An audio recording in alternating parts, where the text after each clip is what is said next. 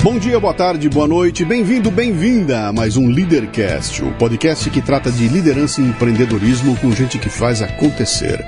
Hoje trazemos Luiz Grotera, um nome importante do mundo da propaganda brasileira, especializado em branding e com muita história para contar.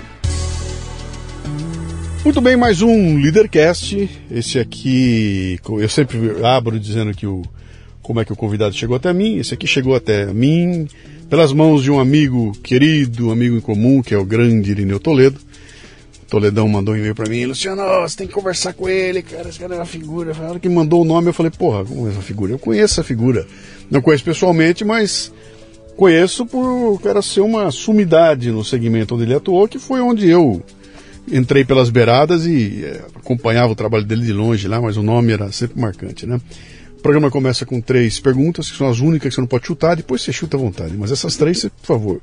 Seu nome, sua idade e o que, que você faz. Meu nome é Luiz Grotera, tenho 65 anos e no momento, do ponto de vista profissional, eu sou um consultor de branding.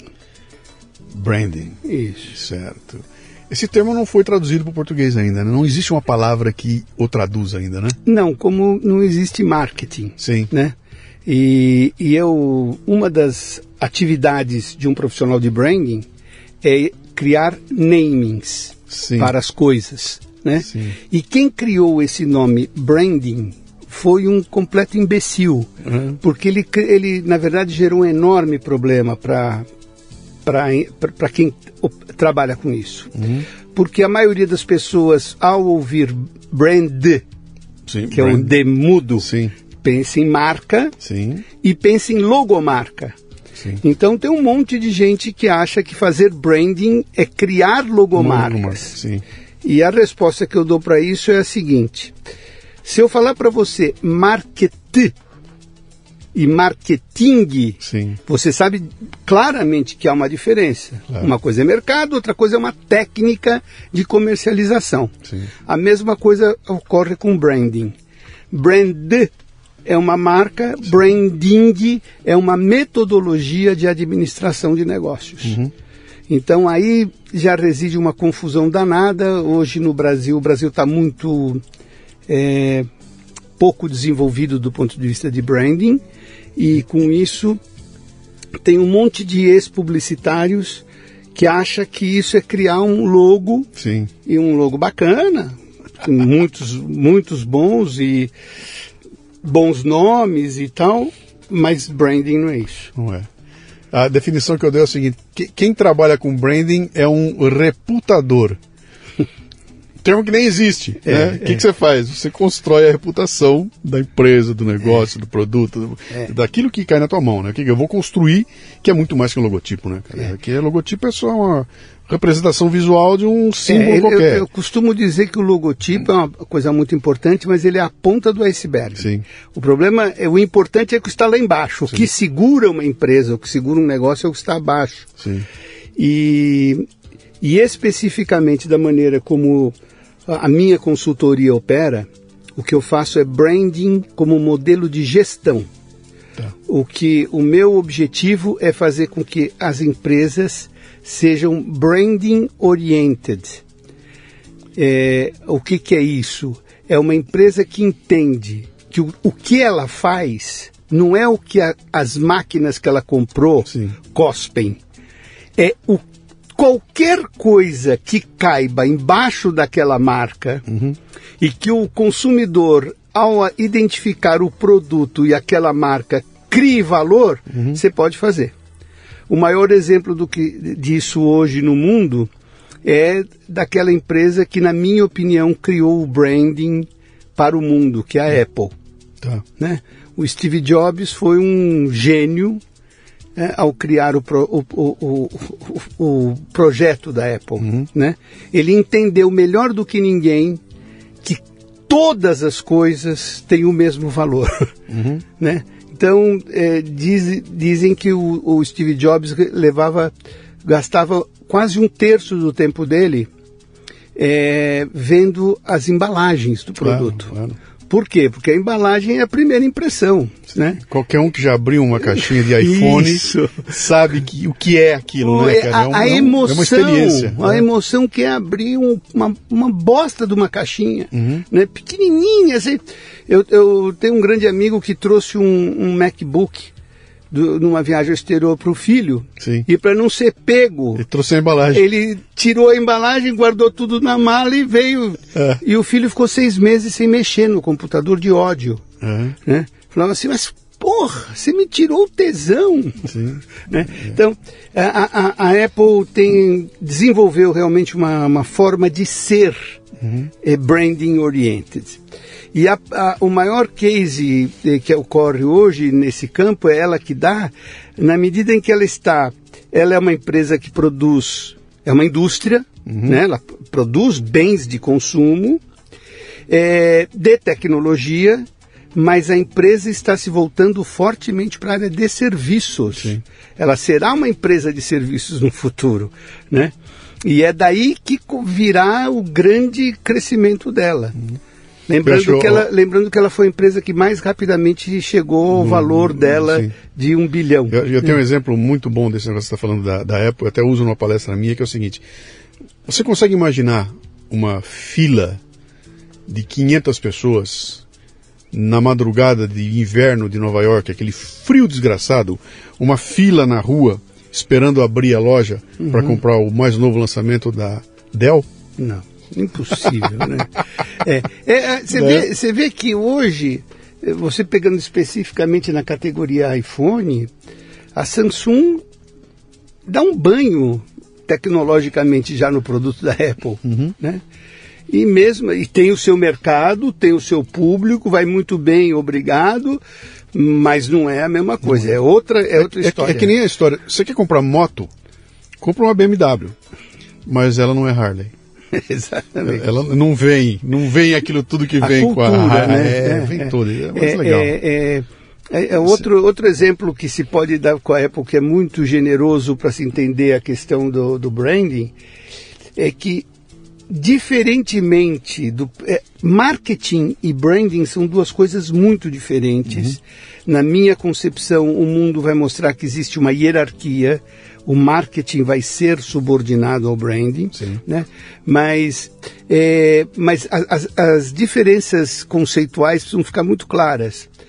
Marketing existe para dar opções de marcas aos consumidores. Branding é para eliminar as opções. Eu quero iPhone.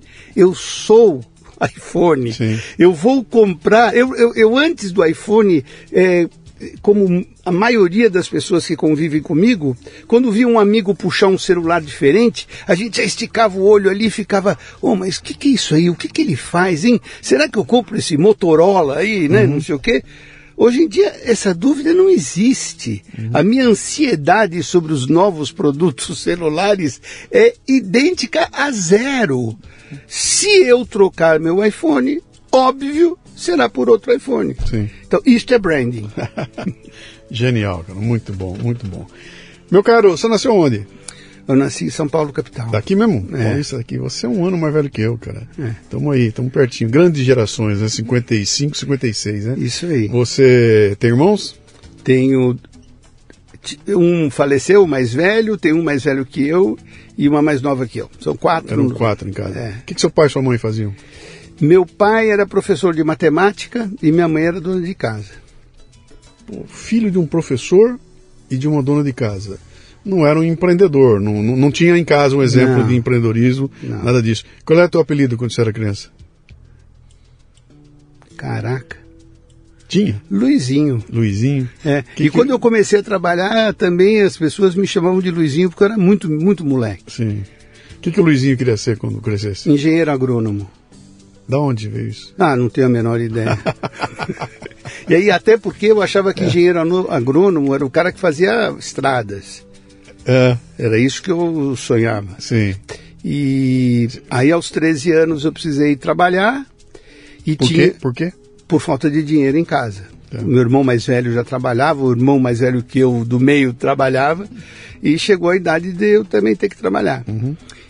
E na família tinha um publicitário que era famoso, E esse publicitário me indicou três pessoas para eu entrevistar. Eu não tinha a menor ideia do que era, não sabia que era uma agência de publicidade. Eu fui em três e eu, quando os caras me perguntavam, mas e aí, qual é o seu interesse? Você quer ser publicitário? Eu falei, não, senhor, eu quero ser boy interno. É. Meu sonho de consumo era arrumar um emprego de boy interno. Eu não queria era ir para o centro da cidade porque eu me cagava de medo do centro da cidade. Hum.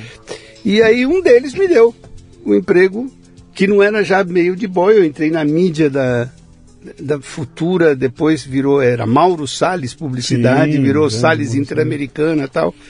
E aí a minha carreira começou já.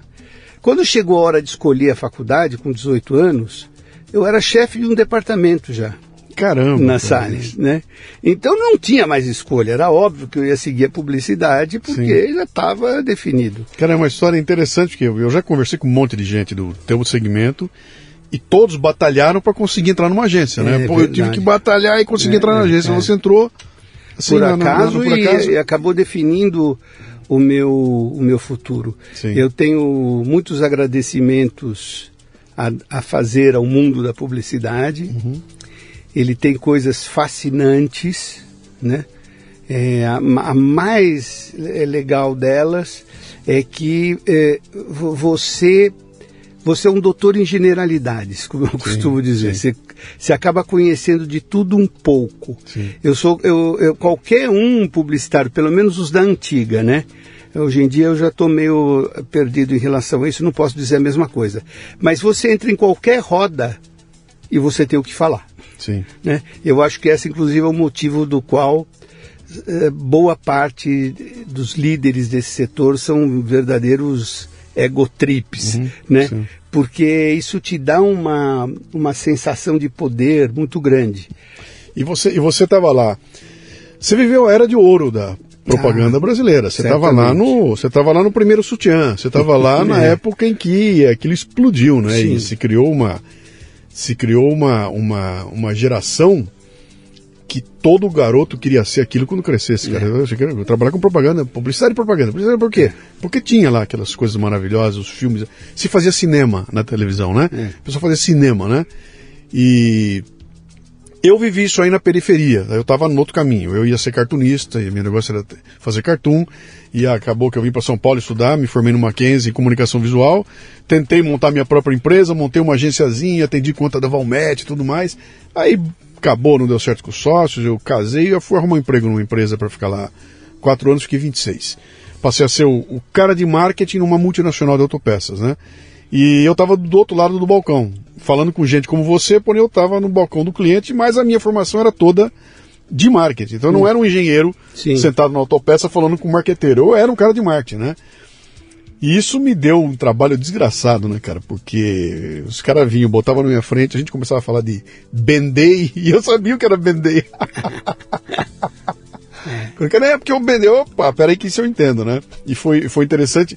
Mas foi um momento de ouro da, da, da, da mídia, da televisão, do cinema, jornal, revista. Foi maravilhoso aqui. Eu, eu, acho que os talentos, só te interrompendo um minutinho, Sim. os talentos é, são dirigidos pela questão financeira. Uhum. Né? É, a publicidade, por décadas, pagou salários Sim. absolutamente inaceitáveis do ponto de vista empresarial. Uhum. Mas a concorrência entre os grandes líderes acabou fazendo isso. Aonde tem dinheiro, vem o talento. Sim. Né? É o que e, aconteceu com os IUPs, né? Nos anos isso, 90, era parecido. O mercado financeiro. Exatamente, explodiu. eu ia falar isso. No, a, a, a, o dinheiro hoje está no mercado financeiro. Sim. O que é uma pena, porque é, certamente é uma área de um potencial intelectual é, e de produzir coisas importantes para a sociedade uhum. muito menor do que a publicidade. É, é porque ela não é, ela, ela, ela, ela não faz é gente rica. mundo, né? É, ela faz gente rica, legal, bacana, importante Sim. e tal, mas é diferente. Ela não impacta culturalmente, né? Como a exatamente. propaganda impactava e, e, e foi uma coisa fenomenal. Me fala um pouquinho, você, você então ficou na, na Salles? Sim. Com 18 anos você estava na Salles, Sim. e aí você escolheu estudar propaganda aí? Na SPM. Você fez SPM? Lá na rua 7 de abril. Ainda. É, lá no Centrão, cara, que beleza, né? Era o começo de tudo lá. É. Quanto tempo você ficou na Salles? E, ah, eu fui e voltei, fui e voltei, ao todo fiquei quase 10 anos. Foi minha grande casa. Foi aonde eu aprendi bastante. É, para quem está nos ouvindo aí, a moçada mais nova, o Mauro Salles é um dos maiores nomes da propaganda brasileira, um cara que inventou muito do que se conhece aí de, de propaganda no Brasil. Ele montou aquela empresa e era um cara cresceu barbaramente, eh, ele influenciou políticos, ele sentava na mesa com o presidente da República, ele, ele deu caminhos para para comunicação no Brasil de várias formas, É. né? Embora ele não fosse publicitário, Sim, propriamente sim, dito. sim. Ele era claramente um empresário. Sim, né? sim, sim. É, mas ele sabia muito das coisas. Uhum. Quando é que você saiu de lá? Eu saí primeiro para ir para uma agência que não existe mais, chamada Denison. Denison, sim. Depois voltei. Depois eu fui para Thompson Thompson. e voltei sempre num cargo maior. E era impressionante o crescimento do salário, né? Primeiro porque tinha inflação e a gente perdia a noção do, do que era o aumento. Mas só mais do que isso porque eu, eu, eu realmente galguei muitos cargos. Sim. E aí, quando eu estava da, da, da Salles, eu, eu era a quinta maior agência do Brasil, eu fui chamado por um empresário cubano que estava no Brasil, da Siboney, uma agência que Sim. só existia na Latinoamérica. E esse cara me chamou, me ofereceu para ganhar o dobro. E eu falei, mas cara, eu tô na quinta maior agência no Brasil, você é a número 58. E aí o Gustavo Cubas me, me faz a seguinte pergunta, mas você prefere ser a cauda do leão ou a cabeça do raton? Né? E eu fui com aquela pergunta para casa e eu falei, pô, eu quero ser a cabeça do raton. E fui para a agência número 58 e quando eu saí, ela era a 18ª do Brasil. Que era Siboney. Siboney. Siboney, É, fiquei lá três anos e meio. E em três anos e meio, eu, claro, fazendo parte de uma equipe, eh, levou a agência a uma posição muito, muito interessante. Você falou um negócio interessante agora há pouco aí que eu já ouvi de várias pessoas sobre esse ego trip desses grandes nomes, né? Porque tem nomes que realmente marcaram. Você vê um Washington Oliveto, você vê Nizam Guanais, você vê. Tem nomes que marcaram muito, muito a- a- a- esse cenário. E quando eu falo com gente que trabalhou com ele, sempre vem, ó, bicho, era difícil trabalhar com esses caras, porque o cara era um trator, cara. Independente se o cara era, era bonzinho ou malzinho. Eram tratores, cara, que atropelavam todo mundo e era muito difícil é, é, conviver com eles. Tinha esse lance do ego trip também, né? Eu, eu acho que, eu acho que o, o, o, o cúmulo do ego trip, acho que é o Maynard, né? Acho que era o Enio, né? É. Que era completamente alucinado, cara. O Enio fazia coisas do arco da velha. De subir em cima da mesa na, na reunião. era um maluco, né? Você trabalhou com perto desses caras, sob esses caras, com esses caras? Eu vou te cutucar um pouquinho sobre essas coisas de liderança, tá? Sim. É, eu não trabalhei com a- as, as maiores figuras, né? mas eu queria primeiro fazer uma pequena correção sobre como eu vejo. Né? É, você pode ser um trator como líder, né? e te digo mais, na publicidade, é, vo- você tem um processo de criação muito doloroso, que é você estar contra o tempo. Sim. Você tem que ter uma ideia até o job no dia tanto do tanto. Se você não conseguir, tá fudido. Problema seu, Sim. né? E se o patrão, se o grande gênio consegue ter uma ideia do cacete antes, melhor. Quer dizer, chato para o funcionário, mas para a empresa é melhor. E aí ele teve um atropelo muito grande. Eu acho que o que muda muito nesse processo de liderança dessas grandes figuras é, é mais o caráter da liderança. Sim. Né? O Washington, por exemplo, era um cara é, que sempre foi muito carinhoso na maneira dele tratar as coisas. Não quer dizer que ele não dava porrada. Sim. Dava porrada pra caramba. Mas outros nomes, você citou o Enio, eu posso citar o Nizam, por exemplo, né? também, que é mais recente, é, são pessoas que atropelam, que são e são geniais. Eu não estou discutindo a qualidade do uhum. trabalho, mas é num formato que não faz o meu estilo. Não, eu, não, não, não é assim que eu, que eu não foi assim que eu comandei a minha empresa por 25 anos né, uhum. como empresário de agência de publicidade. Então, é, eu acho que precisa é, salvaguardar essa diferença entre uhum. eles. É uma área que, de alguma maneira, até exige lideranças fortes. Sim. Mas isso não quer dizer que você é, é, tenha que mudar o caráter da relação. Claro. Né? É, e qual era a sua pergunta mesmo? Não, eu, não, eu perguntei para você como era trabalhar perto desses é, caras. Então, assim, eu, eu, eu, eu, trabalhei com a, com a maioria dos líderes empresariais é, de renome como um, um, nas associações de classe. A minha agência chegou a ser a 12 maior do Brasil. A Siboney. Não, a Grotera. Não, então, então peraí, então, ah. então nós vamos dar um salto aí, ah, peraí. Tá bom. Você então pegou a Siboney lá atrás e Isso. trouxe a Siboney para 18 lugar. Isso. Tá. E aí você resolveu fazer o quê? Vou montar minha agência? Não, não. Aí eu tive a experiência mais tesuda, é. mais bem paga e mais engraçada de toda a minha vida profissional, que eu virei diretor de marketing do SBT. O... Cara, que, que... Quando estava começando o SBT? Exatamente. na verdade era a TVS. Sim, né? sim, A TVS, é, do, do, o Silvio Santos ganhou a, a licitação, botou a, a, TV no ar, ela estava no segundo, no terceiro ano de vida, uhum. E er, ele contratou um profissional de primeiro calibre da Globo na área comercial, que era o Rica Escalamandré. Sim. O Rica levou duas pessoas, eu para o marketing e o Rubens Carvalho para a área de vendas. E nós éramos uma trinca. Hum. E, e eu, quando sentei com o Rica, falei, Rica, o que, que você quer de mim? Falei assim, você só tem uma função aqui nessa empresa, a prioridade. Falei, qual é? Cuidar do Silvio Santos. você? Pô, não tem uma coisa mais fácil é... para mim dar para fazer, não. E, e assim foi. É. Né? Você sabe que tem uma lenda, que agora que você está aqui eu posso saber se a lenda é verdadeira ou não, né? Acho que até o Silvio já falou, tem vídeo dele falando isso aí, né? que ele resolve montar o SBT no momento em que a, a, Globo começa a esnobar, começa a dificultar a vida dele, não quer renovar contrato e não sei o que. Ele fala: Quer saber de uma coisa? Eu vou montar a minha própria televisão. E ele bota isso como uma meta e vai e monta a televisão dele. Levou algum tempo, mas ele fez a televisão dele. Você lembra dessa história? Você claro que eu lembro, mas não é exatamente assim a história. Então vamos lá, Pelo diga seguinte, aí o cara que está lá dentro. Ele porque você depende de ter autorização, claro. de, de, ter, os, de ter a, a franquia federal para ter o canal.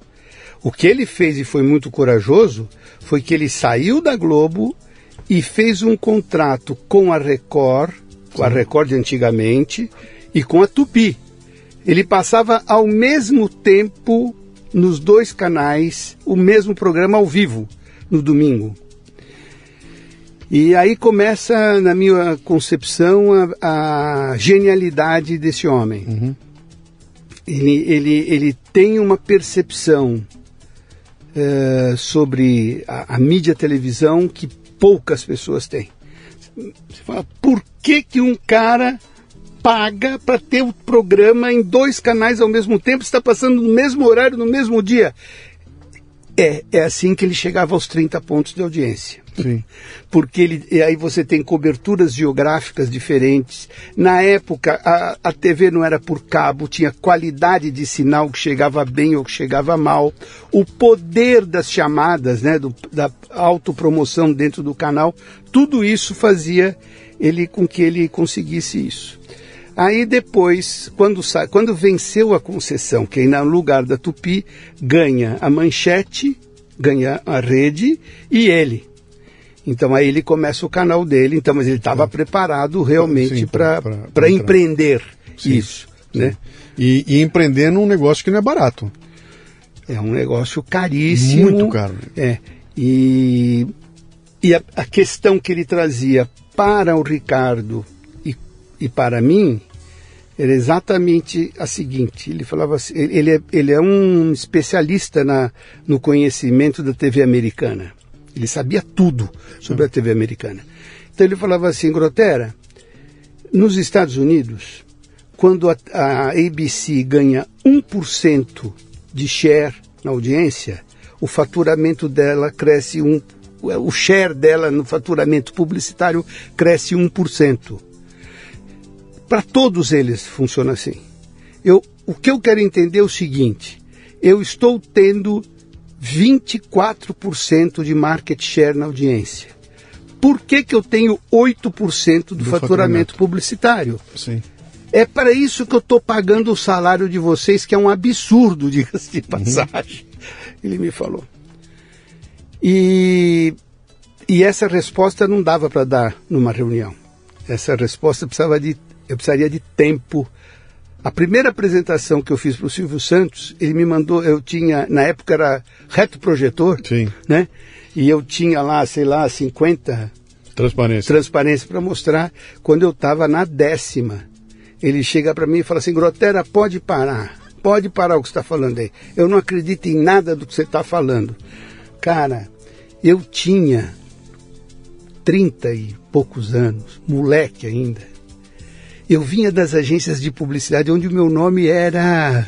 Ah, ah o Grotera É.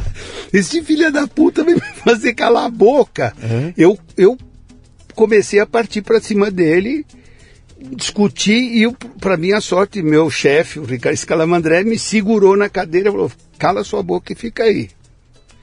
E assim foi. né? E a partir daí nós tivemos vários embates, eu e o Silvio, e duas pessoas de cabeça completamente diferentes, eu formado na Fundação Getúlio Vargas, ele, ele na vida, ele formado na, na vida, vida. Uhum. e eu posso te dizer sem menor medo que nas, nos grandes embates que nós tivemos, a maioria das vezes ele estava mais certo que eu. Então, isso que eu ia te perguntar. Quando ele falou que ele não acreditava em nada daquilo, é.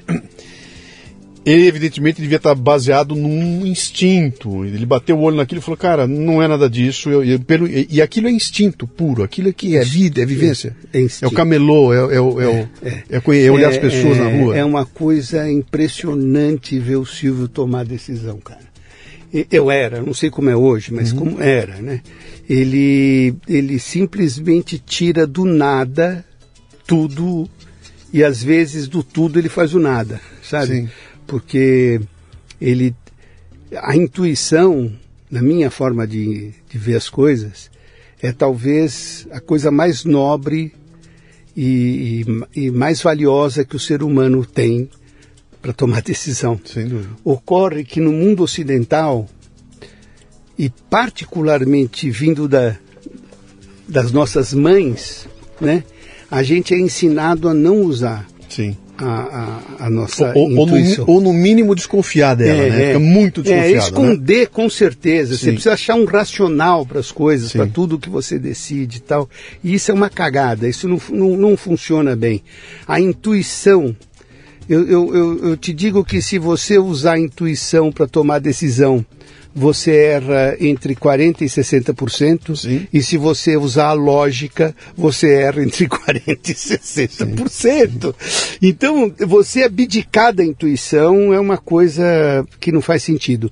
E nesse sentido, conviver com o Silvio foi uma delícia. Sim. Porque a, mesmo quando eu perdia, você ganhava. Eu, eu, eu, primeiro que eu ganhava, eu ganhei sim, sempre sim, com ele. Sim. Mas eu ganhava de ter essa convicção de que, porra, você tem que confiar naquilo que, que, a, que a tua sensibilidade está dizendo. Uhum. Né?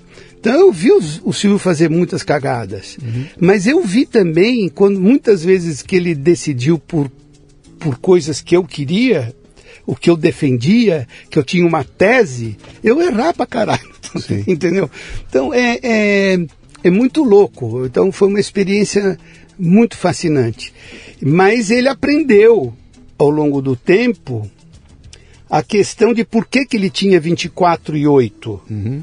Falava assim, porque a diferença é que nos Estados Unidos você está falando de um mercado onde a distribuição de renda ela tem uma certa lógica, uma certa coerência. Não existe o paupérrimo e o riquésimo, Sim. né? O problema é que você tem 24 pontos de audiência nos paupérrimos. Sim. E os paupérrimos não têm consumo, portanto não vai ter anunciante, né? E ele levou um tempo para entender isso. Por quê? Porque ele foi um empresário que enriqueceu com vendendo para os paupérrimos. Sim, sim. Entendeu? Sim. Que também é um mercado, não, não, Claro. não tira nenhum valor disso. Mas é, a lógica do, do mundo do marketing é quem faz publicidade é quem tem margem de lucro mais alta. Claro. E quem tem a margem de lucro mais alta vai buscar públicos mais qualificados. Sim. Então esse é o grande mérito da Rede Globo. Né? Então a primeira grande vitória que eu tive sobre o Silvio foi quando eu, numa discussão com uma diretoria inteira presente, eu e ele ali, pá, pá, pá, pá, pá, eu falei assim, bom, então só me responde uma coisa. Se o seu público é o que você diz aí, e você conhece muito bem seu público, que é um público de classe CD e tal, que horas essas pessoas dormem? E assim, ah, gente que dorme cedo, 10 e meia tá na cama. E por que que nós continuamos fazendo a mesma merda depois das 11? Aí ele pá, se chocou. Sim. E aí nasceu o programa do Jô O Jô, foi Soares. buscar o Jô. Entendeu? Vamos, Claro, vamos, vamos qualificar nas pontas. Sim. Né? Que era uma coisa meio que inexplicável, porque você olhava e falava, cara, o programa do Jô tem potencial para estar no horário nobre, cara. Ele tinha que estar no... E a gente pensava isso com cabeça de Rede Globo. Entendeu? Eu tava pensando nos iguais, Sim. que é tudo na Globo. E aí, como é que ele vai ao ar?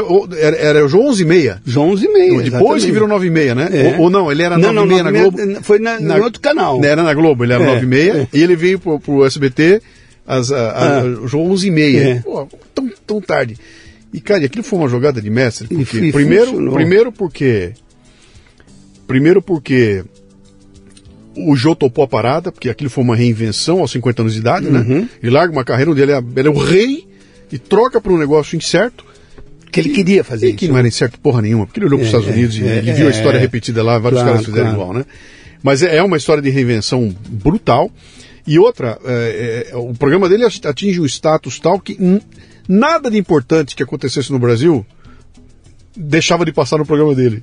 Eu me lembro perfeitamente, cara. Tem um, tem um alguém, aconteceu coisa importante, pode ligar no jogo que hoje à noite a pessoa está lá dando uma entrevista. Aquilo foi marcante. É. Mas deixa. Não, completa. Não, eu ia falar que foram do- dois pontos vitais que mudaram a vida do SBT. Sim. A chegada do Jô e o fim de um programa chamado O Povo na TV, Sim. que era no horário da tarde, Sim. que era líder de audiência absoluta, né? E que não faturava e que nós brigamos, brigamos, brigamos até sair. Então, quando essas duas coisas aconteceram, o SBT, na visão do mercado publicitário e depois dos anunciantes, ganhou uma outra. O, o um povo, outra- o povo na TV era um desastre de branding. Não era? Exatamente. Para o branding, né? Bota aquilo. é, cara, é- deixa eu te perguntar uma coisa aqui. Que aquela campanha genial do SBT, que eu sou o primeiro do segundo lugar, como é que ele falava?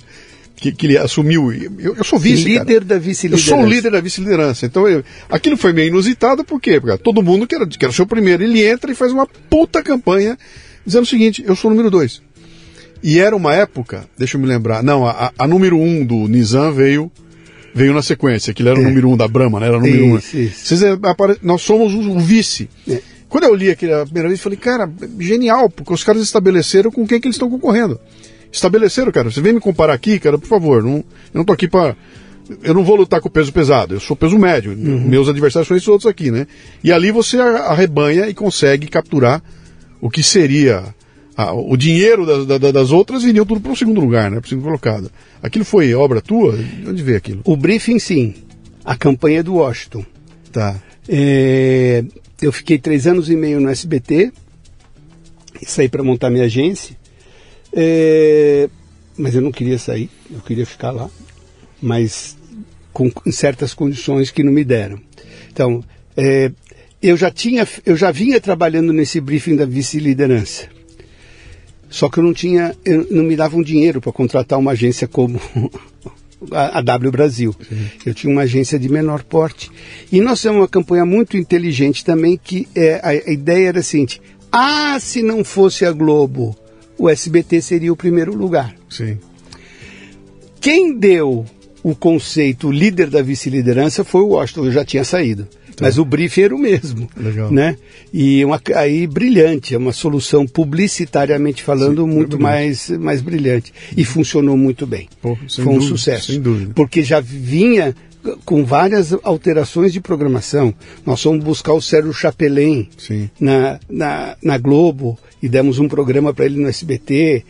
E agora tem um caso muito engraçado que até hoje eu me eu, eu sinto eu me penalizo muito por isso, mas depois de um certo ponto o Silvio passou a me ouvir na hora de decidir sobre programação. Né? Então um dia o, o, o- ele me chama e me fala, olha, quero te mostrar aqui o produto mais do- sensacional que eu trouxe dos Estados Unidos, eu vi lá, é mexicano, eu quero que você veja comigo aqui, que eu quero pôr no ar imediatamente, essa merda vai explodir. Eu já, eu já fiz cara feia, falei, puta, mais um produto mexicano no ar, meu Deus do céu. Aí ele pega, põe, e a gente começa a ver um programa meio de humorismo, assim, Chaves. e ele, e o Silvio não parava de rir vendo o programa. Sim. E eu não conseguia tirar um sorriso do meu rosto, nem para ser simpático. né? Aí eu cheguei e falei, não, Silvio, essa merda não pode ir pro ar. É. Isso aí não vai funcionar. Você não viu nem dublado, É. você viu o original É, em é, espanhol. É, né? isso. Tá. É. Isso aí não, não vai dar para, não vai funcionar. Isso vai jogar a nossa imagem para baixo. A gente está recuperando a questão da imagem. Pá, pá, pá. Resumindo, enquanto eu estive lá, aquele o programa o Chaves não foi pro ar. Tá. Eu saí, o programa foi pro ar e foi um puta de um sucesso. São são 40 anos, saiu agora, são 40 anos. Haja né? visto o seguinte, eu tenho filhas de 37 até 40 anos, elas amavam o Chaves. Sim. E eu sou pai avô, tenho um filho de 10 anos e meu filho amava o Chaves, de 10 anos. coisa, né? E minhas netas sabem quem é o Chaves. Sim. né? Então é isso que eu digo que é, é, esse, esse mundo da, da, da televisão é um mundo fantástico, excitantíssimo, assim, porque... Você, tem fórmulas até a página 12, É, né, cara? exatamente, Tem coisas que são absolutamente é. inexplicáveis. Você muda um programa de horário, ele des- desmancha. É, é. Muda de emissora, desmancha. Troca um apresentador, ele ganha, né? Ele, é, é É interessante. isso aí, é uma coisa. foi- for- foram os três anos e meio mais sensacionais da minha vida profissional. Nunca me diverti tanto na vida. Uhum. Né? As coisas que aconteciam durante o trabalho. Olha, olha, muito- olha, olha, olha que coisa. Se, se eu não tiver errado, você trabalhou com três dos maiores ícones da televisão brasileira: Silvio Santos, Jô e a Hebe. A Hebe E o Gugu. E o, é, o Gugu eu já considero o segundo time. Mas Mas, é bom pra caralho. Mas Jô, Jô, Silvio e Hebe, cara. Eu é acho, aqui- eu é- acho é que pra a Hebe é depois de mim. É. Eu acho que a Hebe é depois Porque ela foi e voltou tantas vezes, né? ela foi e voltou. é, é. Eu acho que a Hebe é depois de mim. Ela estava na Bandeirantes quando eu estava lá. Tá. É, mas o Gugu tem que, ter, tem que se ter respeito com a história dele, porque ele tinha uma, uma sensibilidade muito parecida com a do Silvio Santos. Sim. Ele era, de fato, o herdeiro, vamos dizer assim, intelectual e profissional do Silvio Santos. É uma pena que eles, num certo momento lá, a, coisa desandou, né? Mas eles tinham um- um- uma forma de ser e de pensar muito interessante, sendo que o Gugu era mais profissional que o Silvio. O Silvio era, mais, era quase que É só bem intuitivo. impulsivo também, É, muito é, impulsivo, é, né? é, é. Deixa eu te explorar um pouquinho mais, você estava tão perto dele lá. Ah, SBT e Silvio Santos é indissociável, é você não consegue separar uma coisa da outra. Né? Não tem SBT sem Silvio Santos, e eu não sei o que seria do Silvio sem o, o que ele fez no SBT ali, né? Ah, era assim. Talvez ainda seja um pouco, né? Eu- quando você olha hoje, você que deve conhecer, deve ter amigos que conhecem lá, o Silvio está chegando no ocaso da carreira dele, né? Qualquer momento ele está tá no ar com 90 anos de idade, né? E Como dizia o Roberto Numa- Maninho, se eu morrer, se eu morrer, né? E é o interessante o seguinte, é, o Silvio está caminhando para o ocaso no momento em que as TVs começam a destrambelhar, ladeira abaixo, né? Pega essa molecada de 10, 15, 20 anos de idade, pergunta se o moleque vê televisão, eu nem sei o que é isso. Minha filha desligou, meu filho tirou a televisão da casa dele, não tem. Eu só tenho a caixinha do Netflix lá e, eu, e, e, e né? Uh, o que, que vai ser desse, desse segmento bilionário da televisão a hora que esses ícones desaparecerem e, e as agências descobrir ou é, concordarem que não tem mais cabimento pagar 4 milhões de reais para fazer um filme de 30 segundos, 10 milhões de reais para fazer uma veiculação de, de 30 segundos no horário nobre para falar com 30 milhões de pessoas, porque isso, isso meio que perdeu muito sentido, né? É. Com, com, mil opções que você tem de botar dinheiro agora com eficiência até mais. É, nós estamos vivendo talvez o pior momento de todos, que é um momento em que as duas coisas estão coexistindo. Sim. Né? Eu acho que é inevitável a, a, a decadência estratégica da TV aberta. Sim. É inevitável. É, decadência já vem de faz tempo, né? Mas vai, vai ser re, realmente, olha, é uma coisa até chata de pensar para quem viveu claro. os, os, anos de ouro e sabia o que, o que essa indústria representou. É a destruição criativa do Schumpeter, cara. É. O novo vai matar o é, velho. É, e, e eu, eu, tô, eu ando bastante preocupado e estressado com as coisas que a Rede Globo está fazendo. Uhum. Porque é um sinal claro disso, né? É mandar embora todos aqueles caras que eram representativos Sim. do que foi a Rede Globo no passado, você mandar abrir mão da Fórmula 1, você abrir mão da Libertadores, é um sinal dos tempos gravíssimo, Sim. né? Então, mas eu acho que é inevitável. É, eles entraram no processo de redução de custo é, lá, que é, é mandatário. né? É, é. Então, sacrificando. E como, e como, eles são, na minha concepção, a Rede Globo é a, uma das melhores e maiores empresas do país, uhum.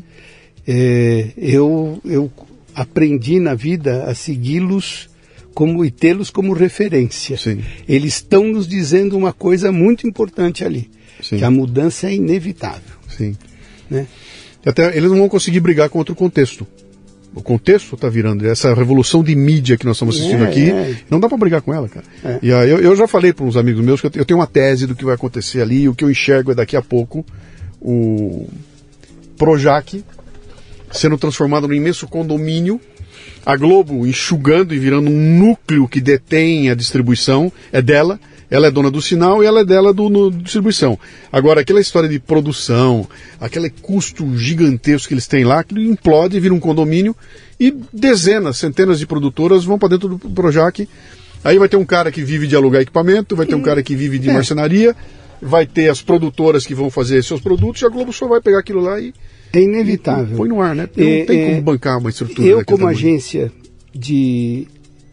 Eu fui uma agência e, entre outras coisas, tive uma especialidade muito grande na área de veículos de comunicação. Sim. Só na, nas organizações Globo eu atendi a própria Rede Globo, o Globo, Sistema Globo de Rádio e atendi depois a, a Globosat.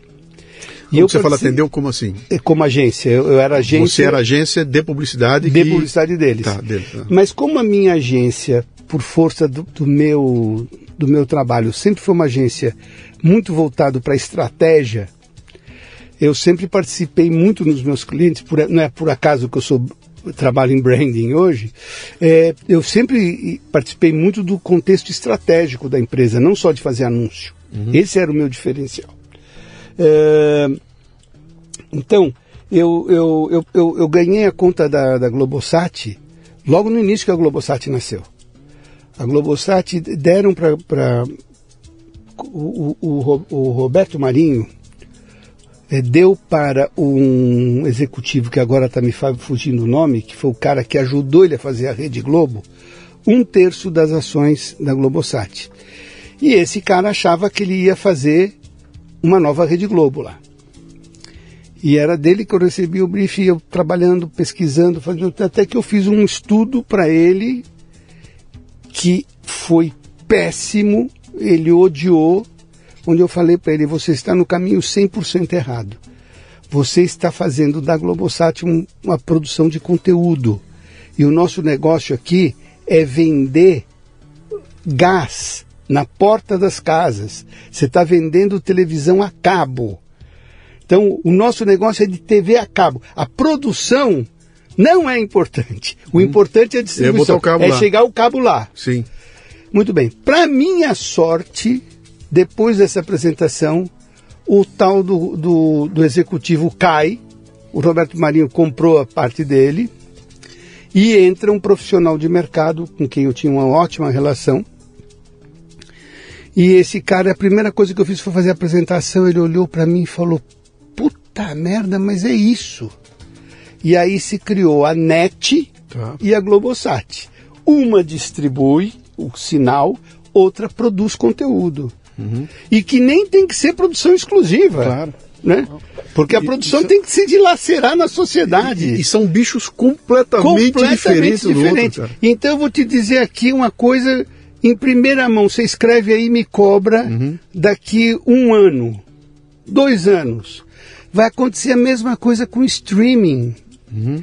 É impossível essa ideia de você ter que assinar a Amazon, Sim. a Netflix, Sim, a Disney. É, é, não faz sentido. Sabe quem ganha com isso?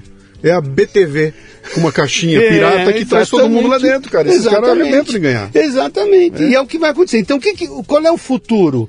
Uma delas vai ser distribuidora. Sim. E aí você, dentro da distribuição, fala assim, olha, eu quero assistir essa série da Amazon, eu quero assistir essa série da Netflix. Sim. E não eu ter que ter assinatura de tudo. Sim. Então, essa mesma tendência que você colocou aí sobre a TV aberta, que não é muito diferente dos Estados Unidos. Uhum. O problema é que a Rede Globo no Brasil conseguiu botar debaixo do seu espectro tudo. Sim, sim. Então aí estava ótimo né? Uhum. Mas é, isso aí não tem a menor chance de sobreviver. Não, Dessa não, maneira não vai é, dar. O mundo mudou muito rápido, cara. Você está ouvindo o Leadercast, que faz parte do Café Brasil Premium, a nossa Netflix do conhecimento, que redefine o termo estudar ao transformar o seu smartphone em uma plataforma de aprendizado contínuo. Para assinar, acesse confraria.café de novo, confraria.café.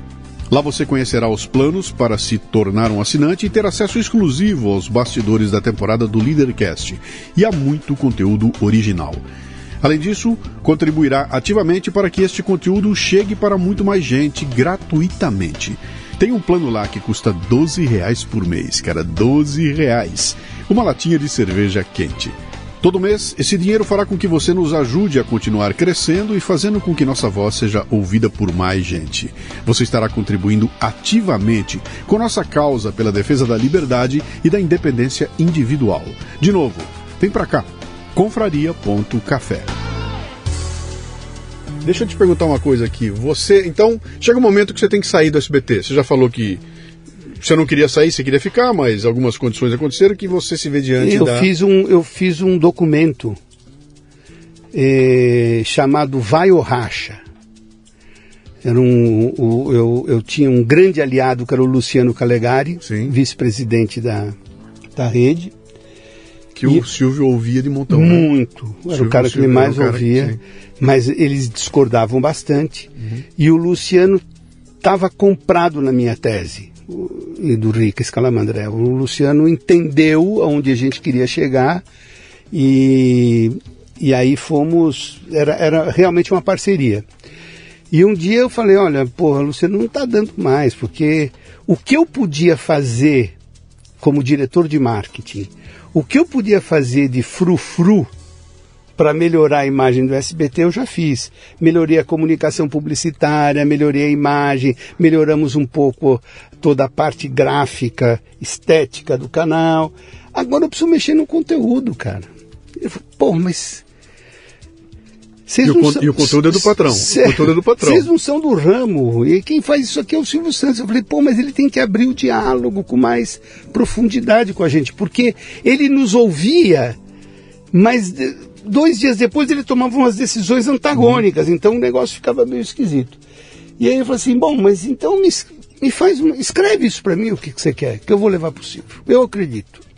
Eu fiz um documento de 90 páginas, uma coisa assim, onde eu mexi em tudo, tudo que eu discordava, tudo que eu achava errado, e por isso chamava maior racha. Eu falava assim, olha, meu papel como diretor de marketing, tá com, eu já cumpri. Sim. Senão eu quero sair dessa porra. Eu tinha 32 anos, o cara tava no auge, né? E aí peguei o documento, fiz a apresentação para a diretoria toda. A diretoria com o cu na mão, eram uns cagões. Não, veja bem, eu acho que o Silvio não vai gostar, não vai. Pé, o Luciano bateu na mesa, levantou falou assim: me dá esse documento aqui. Eu vou levar essa porra pro Silvio. E o Silvio ia uma vez por semana para Vila Guilherme, que ainda era da Vila Guilherme, né? E passava um dia lá. Ele chegou e o primeiro que ele recebia era o Luciano, e depois tinha uma agenda lotada com os diretores e tal. Naquele dia o Luciano deu o documento para ele e ele eh, cancelou todas as outras reuniões. Os diretores que já me odiavam ficaram mais putos ainda comigo. Pô, o único dia que ele veio aqui e tal. Ele, ele, resolveu ler na hora ali. É, é. E eu, naquela ansiedade, eu, eu, tinha um departamento já na época, eu tinha 42 pessoas no departamento de marketing. Quando eu entrei eram três. Né? E ficamos lá no aguardo. No dia seguinte, 10 horas da manhã, minha secretária entra na minha sala e fala assim: Silvio Santos na linha. Eu falei: é agora. Peguei o telefone e o Silvio falou assim, Grotera, eu, eu, eu, eu, li seu relatório aqui e eu queria te fazer algumas perguntas. Pode ser? Falei, claro, por favor. Assim, página 14. Aquele gráfico assim, assim, assado, como é que, que exatamente o que, que você está dizendo ali? De onde você tirou tal, tal? Página 18, esse parágrafo eu não entendi o que você quis dizer. Ah, eu quis dizer isso, isso, isso. Cara, ele foi até a página 90 fazendo perguntas específicas sobre o assunto. Aí ele acabou, ele falou assim, Gorotero, eu queria te dizer uma coisa. Eu sou um homem experiente na televisão. Eu já me relacionei com escritórios americanos da melhor qualidade em termos de consultoria, etc eu nunca vi um relatório com essa qualidade. Você está de parabéns. E pé, pé, pé, e pum, pum, pum, tal. Eu desliguei o telefone. O meu departamento já sabia que o Silvio estava na linha, estava todo mundo esperando ali. Eu olhei e falei: Foi! Deu é. certo, conseguimos. É, puta festa, saímos para comemorar o caralho tal. A partir daquele dia, todas as decisões do Silvio Santos foram 180 graus diferentes do que eu recomendava. Todas. É. Vou dar um exemplo bem simples.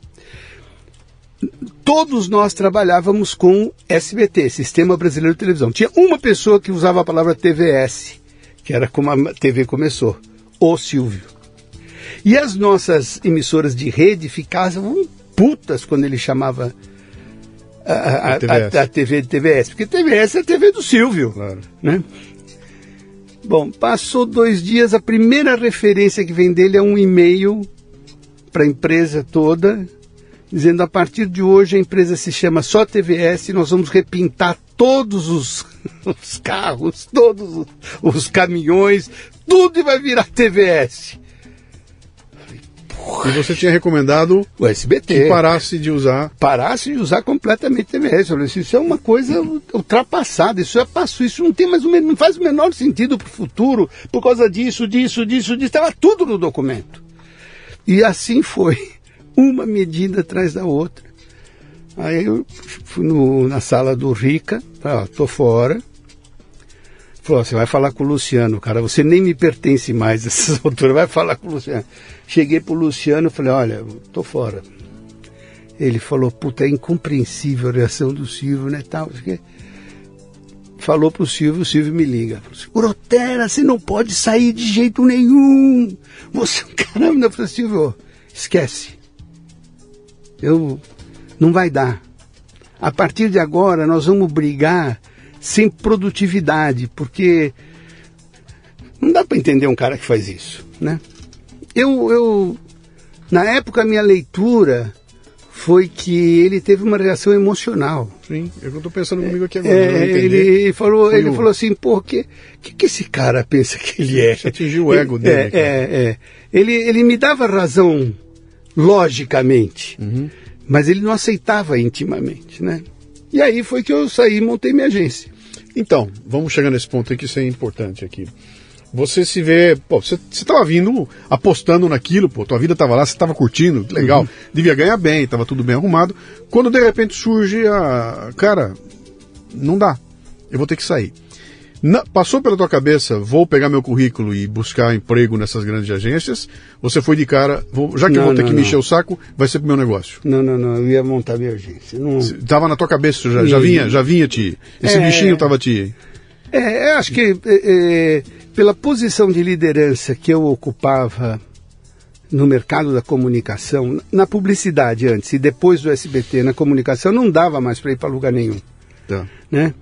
Eu, eu agências elas, elas funcionam com, um, um, com, as, com o, o, DNA de uma pessoa, né?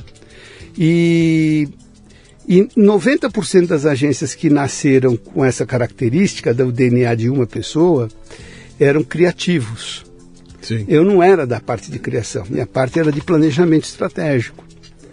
Então, eu era a única, tirando a Talent, que tinha o Júlio Ribeiro é, como esse homem, Sim. eu era a segunda agência é, que ia ter esse posicionamento. E eu apostei muito forte nisso. Né? E foi assim que a agência nasceu. Então, gerenciar um departamento dentro do SBT, dentro de uma agência, é uma coisa.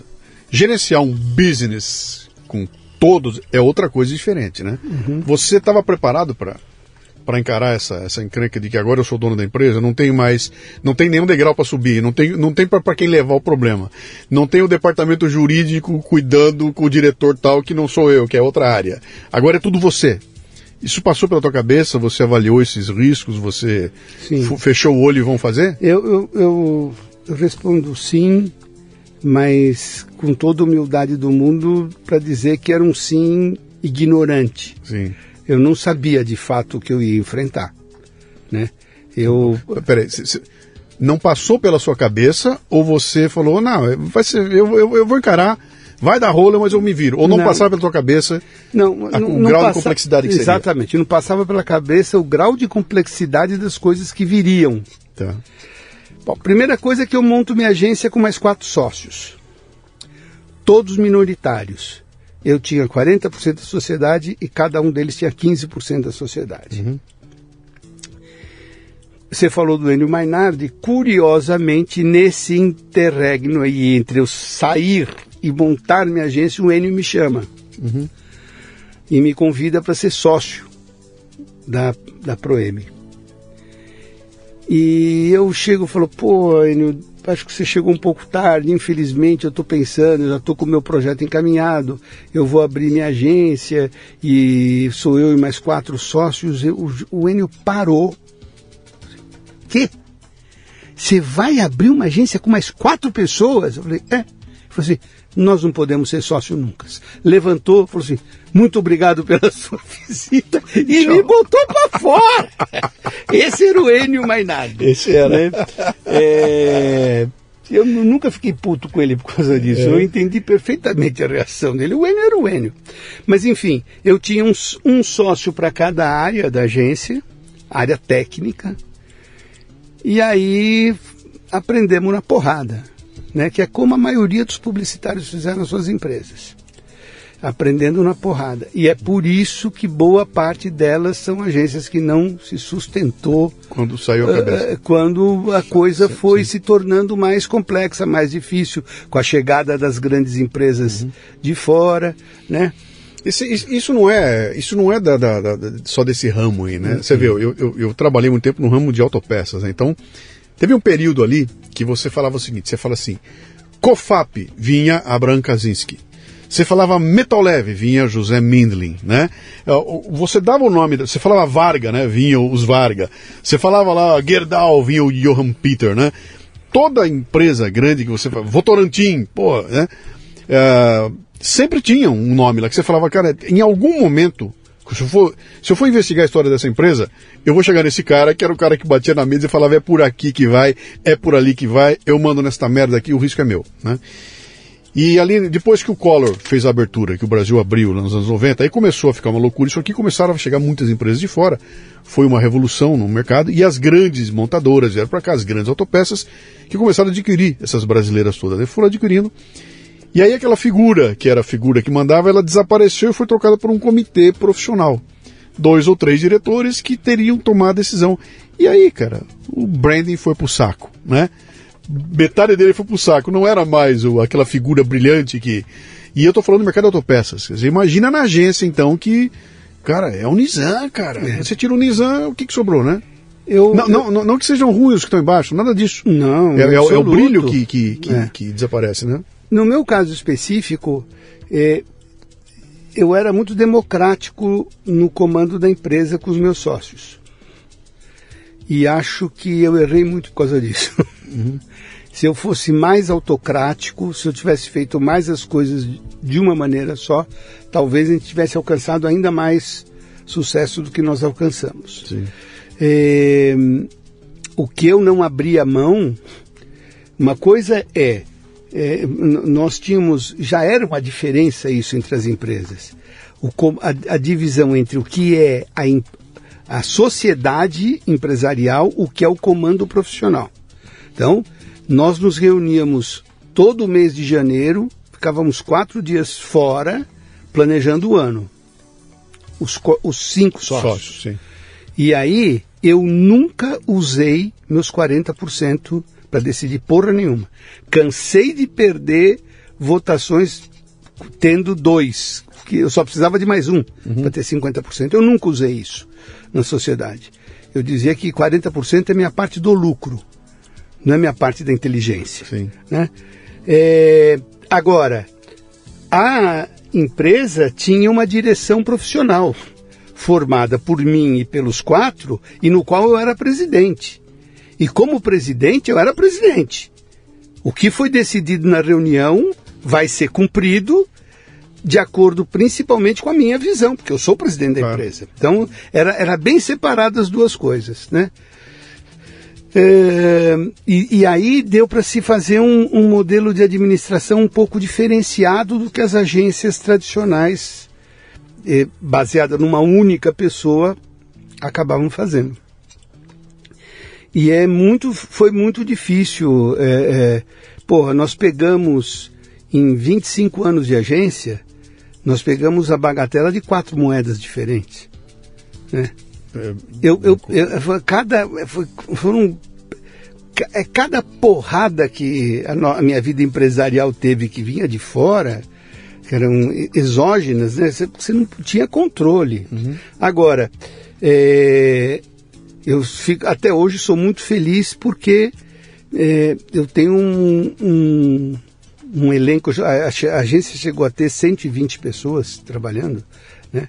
É, eu tenho uma, um, um, verdadeiro exército de ex-colegas que não deixam nunca de escrever no Facebook ou no LinkedIn ou me encontrarem e falar assim, eu nunca trabalhei num lugar igual aquele. Isso para mim é o legado, né? É o legado, é o que eu deixei. Assim, dá dá para se fazer uma agência de publicidade personal com eficácia, com visão no cliente e ao mesmo tempo é, ter uma atuação democrática uhum. e, e, profissional com os funcionários. Né?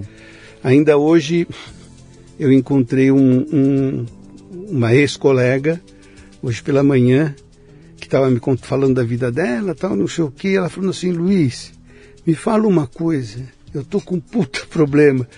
Eu tô há tanto tempo sem ter aumento no lugar que eu tô, tô precisando, minhas funções aumentaram, tal, não sei o quê que todo mundo não é como a Grotera, onde os aumentos vinham sem a gente pedir? Vinham por. Por, por quê? Não sei. Sim. Mas não faz sentido. Sim. Né? Até quando você foi com a agência? Eu vendi a agência em 2003. Eu vendi é, 60% uhum. para a TBWA, do grupo Omnicom. Por quê?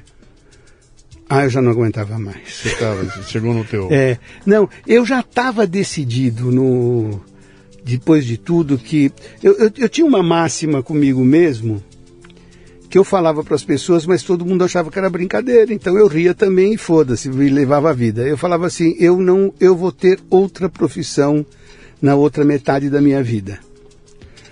E, e as pessoas achavam que isso era brincadeira, e não era.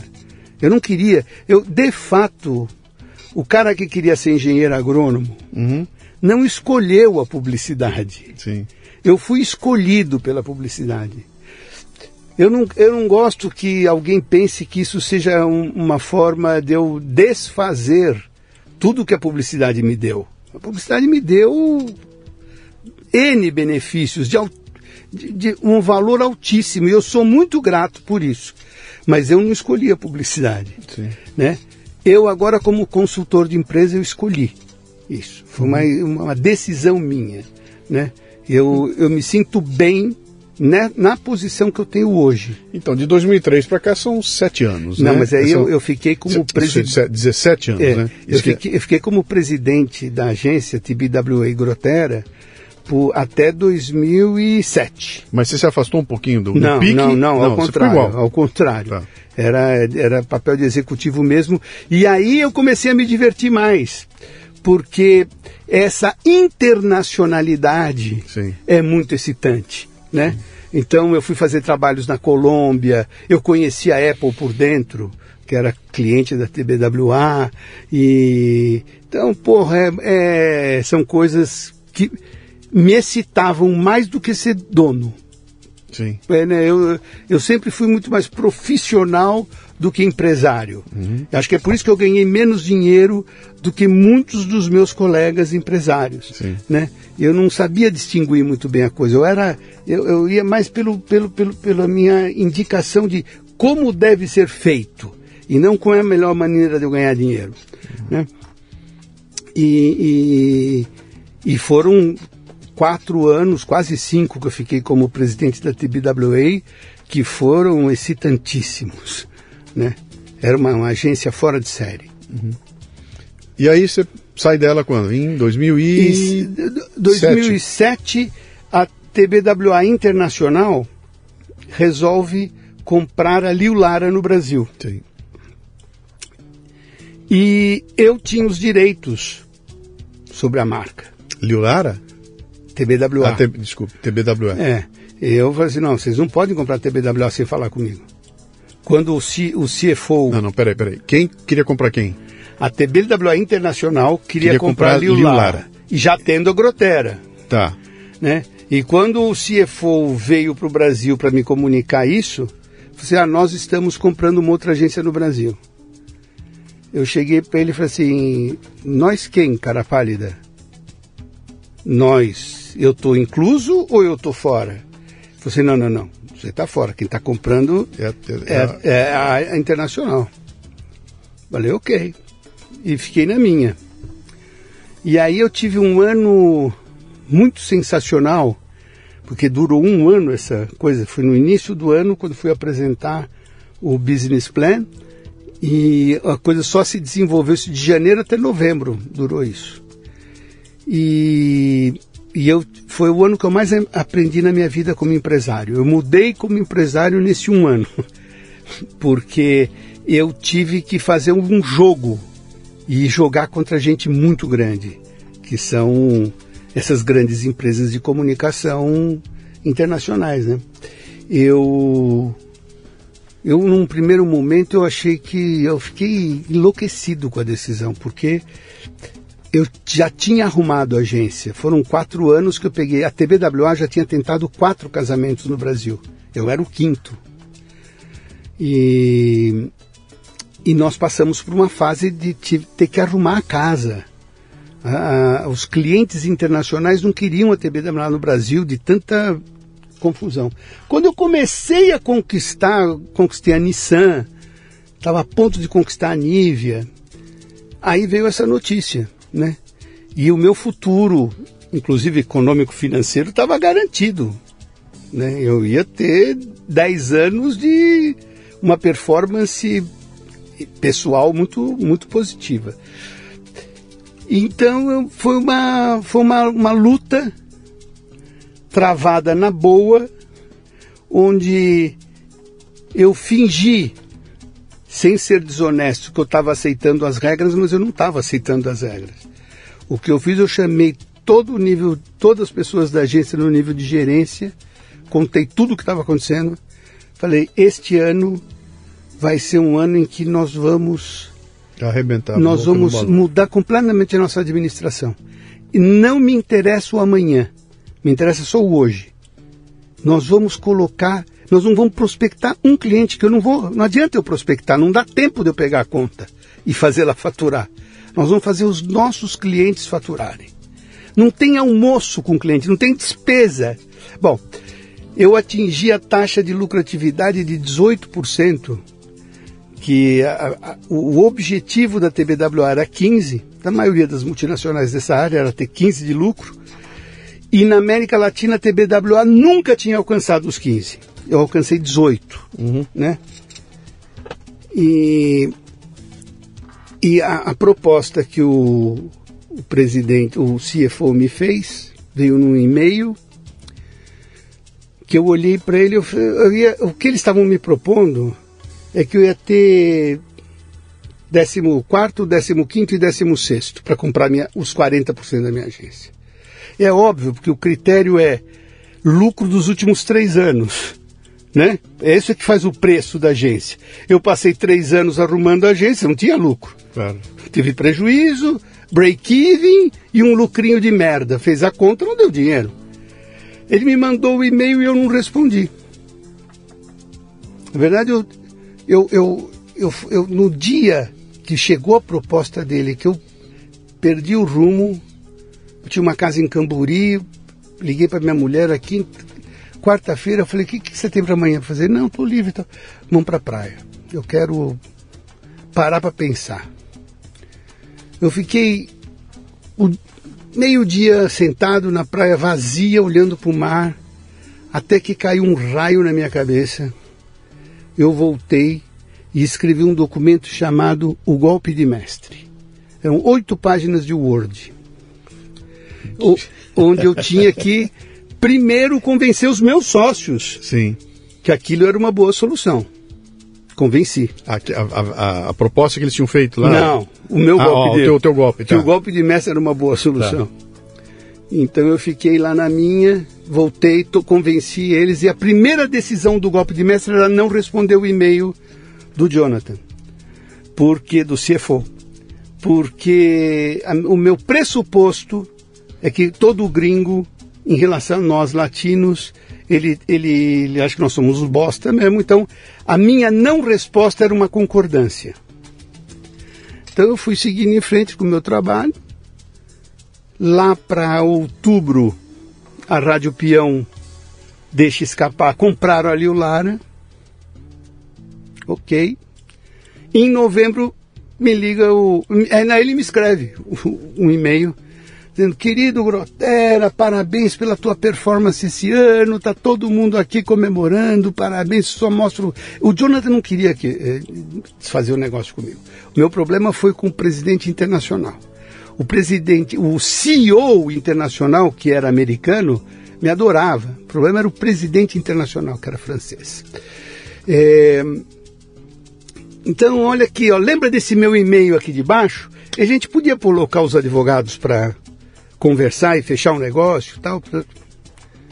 E eu respondi para ele, Dear Jonathan, é o seguinte, muito obrigado pelas suas palavras, tal. Só que eu quero te informar que nem eu, nem os sócios brasileiros vamos vender 1% da, das nossas ações. Passou cinco minutos, o cara estava no telefone. Ah, Grotera, você é um cara realmente sensacional, muito legal, puta bom humor. Você aqui, pepepe, parabéns, que performance. Você calou a boca de muito cara aqui na matriz e não sei o que e tal. Vai lá, vamos fazer um negócio? Eu falei, ô Jonathan, não sei se eu fui claro no meu e-mail, nós não vamos vender. Ele falou, como assim? Nós, nós acertamos isso em fevereiro. Falei, não, nós não acertamos porra nenhuma. Você me mandou um e-mail. Você tem algum e-mail meu aí de resposta sobre isso, concordando? Ele falou, é, é verdade, eu procurei o seu e-mail e não achei. Eu falei, não, não existiu. Eu simplesmente não te respondi porque eu, eu desenvolvi uma amizade por você e eu teria que ser de uma agressividade absurda por aquela proposta de merda que você me fez. Aquilo é uma indecência. Então eu não. Tô, tô fora, não vamos vender. Falou, bom, então sinto te dizer, mas a partir da, do mês de dezembro, o Luiz Lara vai. A agência dele passa a chamar TBWA e as contas internacionais vão para ele. Eu falei, olha, eu sinto te dizer, mas eu vou impetrar um mandato de segurança no momento que isso acontecer contra a Liu Lara. Falou, mas por quê? Assim, porque o meu contrato me permite o nome e as contas internacionais, é simples assim. Ele falou, Grotera, pelo amor de Deus, você sabe que não é assim, o contrato não diz isso. Essa é a sua opinião. A minha é diferente da sua. Mas o que é mais importante é que nem adianta nem a sua nem a minha. Quem vai decidir isso é um juiz no Brasil. E essa decisão no Brasil leva cinco a seis anos para serem tomadas. Se vocês quiserem correr o risco, você não me deixou outra alternativa. O cara desligou possesso. Sim né? Mas aí nos chamaram para negociar e houve uma negociação decente, honesta. Valor, não chegamos num valor bom, não. Uhum. Né? Perto do que o, o, o que eu ganhei na venda seriam dois anos de lucro da agência, da, da, da nova agência que vinha aí. Uhum. Né? E, mas se você fala, me pergunta se eu tenho algum algum problema, se ficou alguma mágoa com isso? Não ficou. Uhum. Eu acho que o que eu, o que eu aprendi com a TBWA, o que as experiências que eu tive, valeu. Uhum. E aí você sai e monta teu negócio? Aí eu monto meu negócio. Que ano foi isso? Que ano foi? 2007 para 2008. Tá. É, eu contratei o Luiz Paulo Rosenberg, que hoje é meu sócio, é, para ser para ser um negociador dessa saída. Eu, eu assinei uma coisa que eu jamais devia ter assinado, que era que eu tinha que ficar dois anos com no compete, sem trabalhar. Foi um erro. Eu devia ter assinado por cinco anos. Porque, cara, não trabalhar tendo um contrato que te diz que você não pode trabalhar é uma delícia, uhum. é uma coisa fabulosa. Eu abri um, um, um escritóriozinho assim e ali começou uh, o meu, a, a, minha decisão por virar um consultor. Uhum. Por ser independente, por seguir minha cabeça. Com estrutura minúscula, minúscula É, é. E, tá carregar 120 funcionários registrados com no... salários de publicitários no Brasil é uma coisa absolutamente que não faz sentido. Sim. É, e a gente só chega nessa conclusão é. depois da estrada, né, cara? Quando, Exatamente. Eu, quando eu saí da empresa, em 2008, eu saí para montar meu negócio aqui e na cabeça era a mesma coisa. É. Quanto mais enxuto, então eu tenho várias pessoas trabalhando comigo, mas é, são periféricos, né? Isso aí. É todo mundo prestando serviço, agora CLT tem um tem um, entendeu? Na o resto é, cara, me, na, na equipe eu estou fazendo nesse momento um projeto muito interessante na minha área é, para Alagoas, um projeto de place branding, que a gente chama, um pra branding. Alagoas, é, o estado de Alagoas. É, é um branding de um place, né? É, onde eu tenho uma equipe de mais seis pessoas. Hum. Você está fazendo um branding para Alagoas. Isso. Você vai vender a imagem de Alagoas? Isso, para retomada do mercado de turismo. Pô, que legal.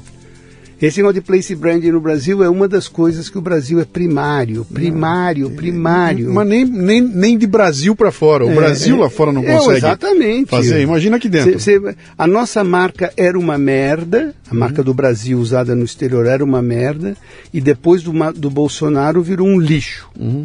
Né?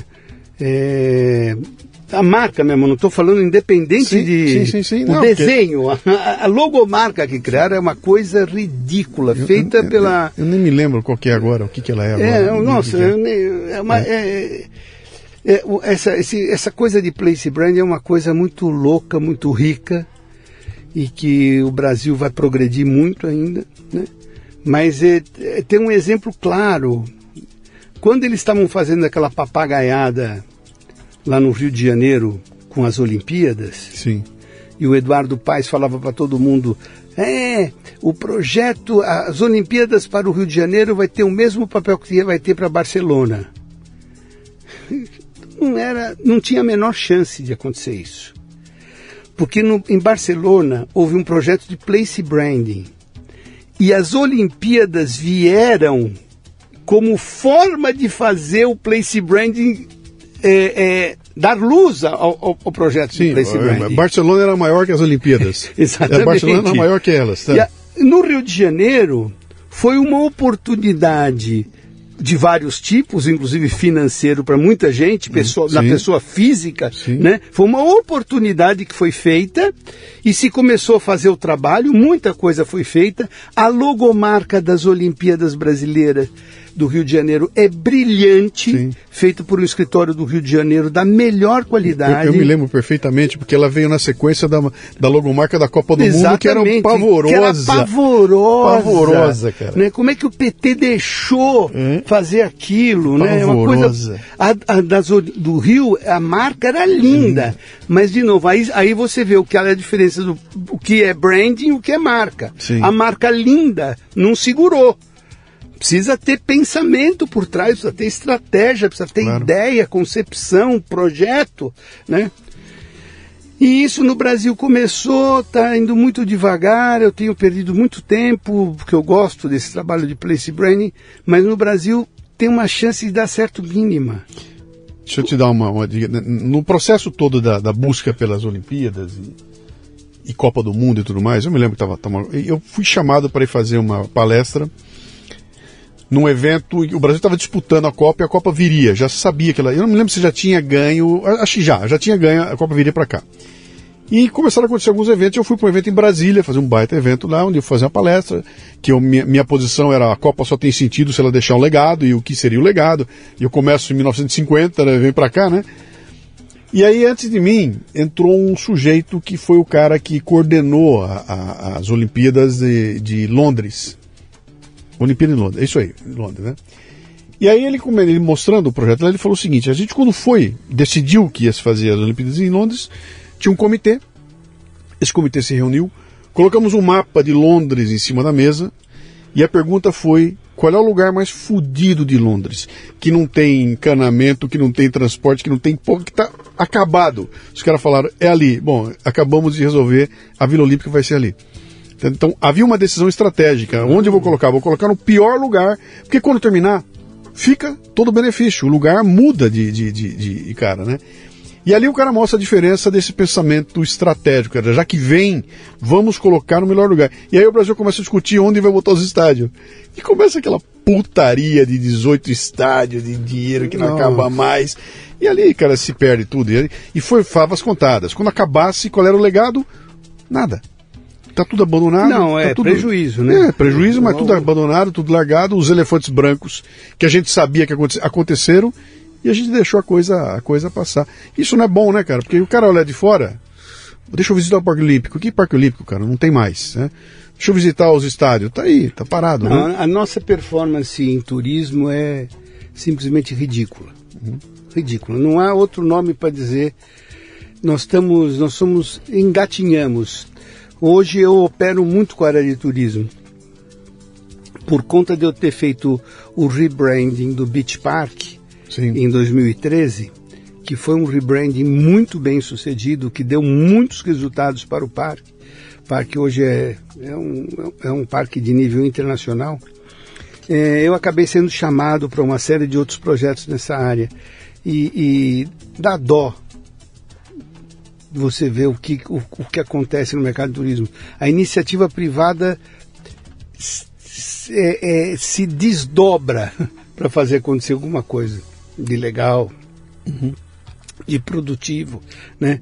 Mas é difícil. E aí você mistura tudo, porque falta infra, falta facilidade, falta malha aérea, falta, fa falta, falta, falta, né? Num ambiente como esse, que é um ambiente que continua sendo complicado fazer planejamento de longo prazo, continua sendo complicado você é, é, convencer os gringos que investam aqui, que aqui tem segurança, etc e tal, né? Você é um cara que vende um negócio intangível, absolutamente intangível. Teu trabalho é, é, é reputação, é branding, né? Como é que você vê o futuro dessa, dessa, dessa, dessa área que você atua? No, se, se, se nós estivéssemos na Austrália, estivesse conversando na Austrália, se estivesse aqui uh, uh, na Finlândia, o papo seria reto. Cara, vem cá, o que vai acontecer em 10 anos? Ó, tá tudo para mim e acho que vai ser assim. Não tem. Só se der uma pandemia no meio do caminho, né? Do Brasil a gente sabe que não é. Eu não sei o que vai acontecer a semana que vem. Alguma loucura vai acontecer. Então, é muito difícil você lidar com planejamento. Como é que você faz, cara? Você que é um cara que vende um negócio intangível, não vai ter 35 automóveis no estoque no fim do mês, não vai ter, sabe, não vai ter um negócio comprado, vai ter algo etéreo construído, né? Que se você não fizer a cabeça do homem lá em cima do, do da pirâmide, né? A pirâmide tira você na primeira balançada, corta isso aí que é tudo é, a, a, bobajada. Conversar sobre isso nesse, neste país, com o atual é, quadro político que nós temos, e durante a pandemia, é, é impossível. Sim. Eu não tenho resposta para te dar. Uhum. Né? O que, o que acho que a, a coisa que mais nos nos machuca nos dias de hoje é justamente isso, é olhar para frente e não ver horizonte. nenhum futuro. Horizonte. Não tem horizonte nenhum, nenhum. Nós não conseguimos minimamente saber qual vai ser o quadro político da eleição deste ano, Sim. que é daqui 90 dias, 60 dias, né? Então, tá muito difícil. Uhum. Tá muito difícil. Agora, os negócios não pararam. Não. Eu tenho um amigo que fala um negócio interessante. Fala, cara, o PIB caiu 3%. Bom, tem 97% por aí. É. alguém alguém tá pegando, cara, né? Tem 97, alguém tá pegando isso aí. Quer dizer, os negócios continuam rodando e, e, e, e ao longo da pandemia aqui eu, vi, eu tenho visto gente se dando bem, sabe? É, é, é alguns tiraram a sorte grande, né? Porque trabalham numa área, algum tipo de produto, alguma coisa que a pandemia trouxe o primeiro plano, né? Que é, que eu estava comentando até agora, quando passar a pandemia, a gente voltar, não para o novo normal, para o normal possível, vai vender impressora pra cacete, vai vender digitalizador, vai vender móvel de escritório, porque um monte de gente vai adotar o home office como, como, como padrão, né, cara? As empresas Será? Eu, pô, eu não tenho dúvida, cara. As empresas, eu tenho dúvida. Eu não tenho. As empresas já sacaram. Eu não preciso mais ter uma sala com 100 caras. Eu posso ter uma sala com 30. E os 70 estão mas a produtividade vai cair pra caramba. Pois, você tem cara que tá mostrando que não. Saiu uma matéria agora na. O JP Morgan fez um, publicou uma matéria que eles fizeram um levantamento e a produtividade deles caiu. E eu peguei e publiquei. Falei, ó, aqui, ó, os caras mostraram que caiu a produtividade deles, né? E as respostas foram, cara, aqui na minha empresa foi o contrário. Subiu a produtividade. Ela aumentou. Talvez pelo tipo de negócio. Eu, eu, eu, que... eu, eu, acho, eu acho que eu fiz um post no, no LinkedIn, no Facebook sobre isso, dizendo que é o seguinte: nós somos uns pouca prática do caramba, uhum. que nós queremos definir tendências no auge da loucura, da, da, da crise. É sim. impossível, não se define tendência nesse momento. Uhum. Eu te garanto uma coisa: o home office não vai ser majoritário. Não, eu, eu também acho que Agora, não, ele vai crescer em sim, relação ao sim, passado? Sim, acho que vai crescer. Acho. Concordo. Acho que muitas empresas é, sacaram aqui. É, tem muitas coisas nessas, nessas condições. As, as, pessoas, as empresas vão começar a perceber que esse aumento de produtividade é um aumento eh, da pandemia, né? Uhum. Mas não, não dá para produzir sem ter olho no olho. É, é pois, muito Pois é, mas eu não estou nem pensando em aumento de produtividade. Eu estou pensando em se ficar igual. Não, se ficar, se ficar igual, igual, não, não, já vai ser uma vantagem tremenda. Se ficar igual com menos custo, sim, agora sim. menos custo de quem? Da empresa. E, então, mas o que, que acontece? A, a pandemia. Quem que vai comprar as impressoras que você. Pandem... É, é, é, o funcionário. É cara. o coitado do funcionário opa, com o salário dele. Com o celular dele, que nem o banco faz. O banco não faz assim hoje. Os bancos fazem isso, cara. Se é gerente de banco, teu celular você que usa, cara. O banco não te dá um celular porque você é gerente. E acho que agora os caras sacaram e falaram, meu, e se além disso ele não tivesse sentado aqui? Tivesse sentado na casa dele? Porra, cara. Menos luz, menos água, blá, blá, blá. No geral, vai pintar uma economia aí que eu não sei bem onde vai ficar. Mas eu sei que é interessante, cara. É um momento. A, a pandemia veio derrubar uma porrada de, de é restrições, né, cara? É. Eu, eu, eu, outro dia eu vi que teve um garoto que fez uma banca de tese pela internet, cara. Uma banca de tese pela internet, um julgamento pela internet. Pô, por que não? Até ontem não podia, agora, pô, não é que dá, cara? Pô, então pera um pouquinho. Não preciso mais levar o bandido lá para falar com o juiz, ele fala daqui.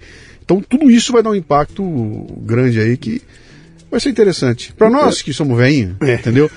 que, que no, nós temos um negócio que essa molecada não consegue entender. A gente viu a televisão chegar, a gente é. viu o computador, nós vimos tudo isso acontecer. É. Então, cara, tem um histórico muito interessante aí de, de virada nesse, nessa revolução aqui que eu vejo não, eu, muita eu, curiosidade. Eu, aí, eu, eu, não vejo só com maus olhos a, tudo que aconteceu com a pandemia. Acho que trouxe muita coisa positiva. Uhum.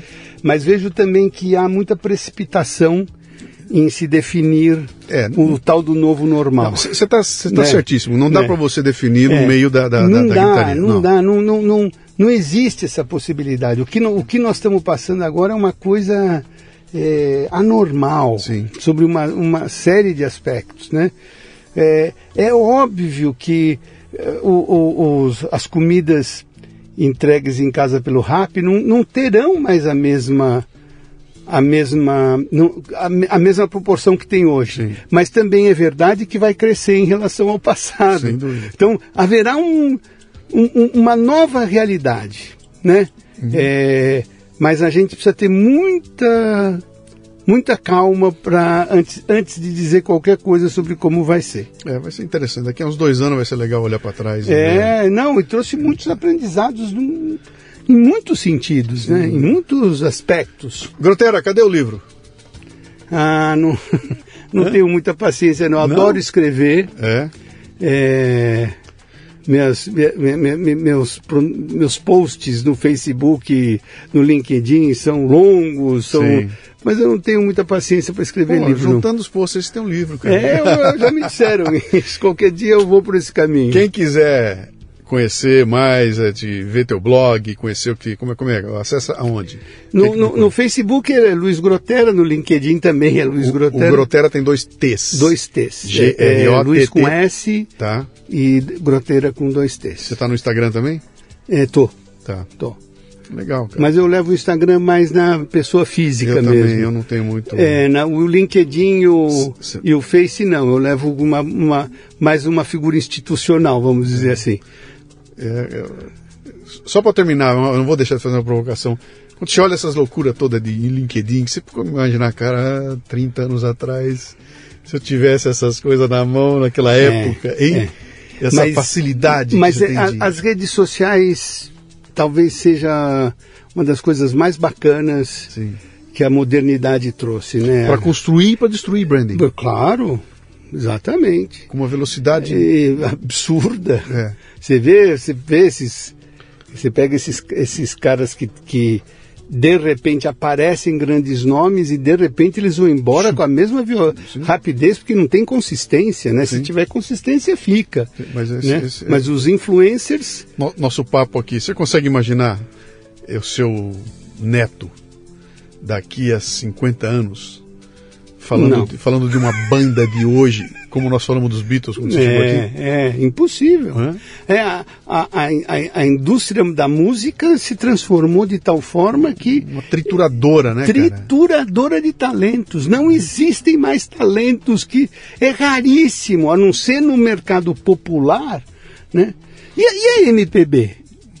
É, a MPB não tá, existe mais. Está escondida, ela está é. tá escondida. É, ela, está é. ela, ela tá aí absolutamente escondida. É, não há espaço nenhum para ela lá. Não. Mas você vê essa história quando você pega um disco da Beyoncé e vai ver uma música legal dela lá, tem 13 autores, 14 autores, 14 compositores.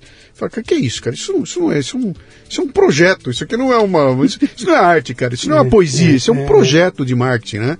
E tá tudo assim, e essas coisas não, não, não duram. Vamos voltar pro Silvio, cara, né?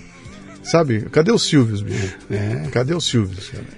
O cara vai olhar e eu vou fazer um programa de olho na, na audiência, sabe? E, e, e foda-se o conteúdo que eu tenho aqui. Eu vou, ela manda mim, se subir eu continuo. Vai terminar com sexo, sangue e porrada, né? É, triste. Meu caro, muito obrigado pelo esse papo bom. Dois caras da mesma idade, cara, que se encontram é terrível, porque a história vem uma atrás da outra, mas te agradeço de mão. Bem-vindo aqui ao mundo dos podcasts. Valeu. Você já conheceu aqui agora, quando quiser. Estamos aqui, eu tô, tô na cola. Vou dar uma olhada nos teus posts lá. Tá feito. Tá bom? Muito bom. E manda um abraço, abraço... aqui. Alô, Irineu, valeu é, pela dica, viu? O papo foi muito legal. Muito bom. Eu que agradeço a oportunidade de falar, porque a gente está precisando falar, né? Sim. Com a pandemia a gente fala muito pouco. Sem dúvida. A gente conversa pouco. É sempre uma boa oportunidade. Legal. Parabéns pelo teu trabalho, cara. Vamos Falou. em frente aí. Muito bem, termina aqui mais um Leadercast. A transcrição desse programa é exclusiva para assinantes da Confraria Café Brasil e do Café Brasil Premium. Lembre-se, confraria.café. Você ouviu o Leadercast com Luciano Pires. Mais uma isca intelectual do Café Brasil. Acompanhe os programas pelo portal cafebrasil.com.br.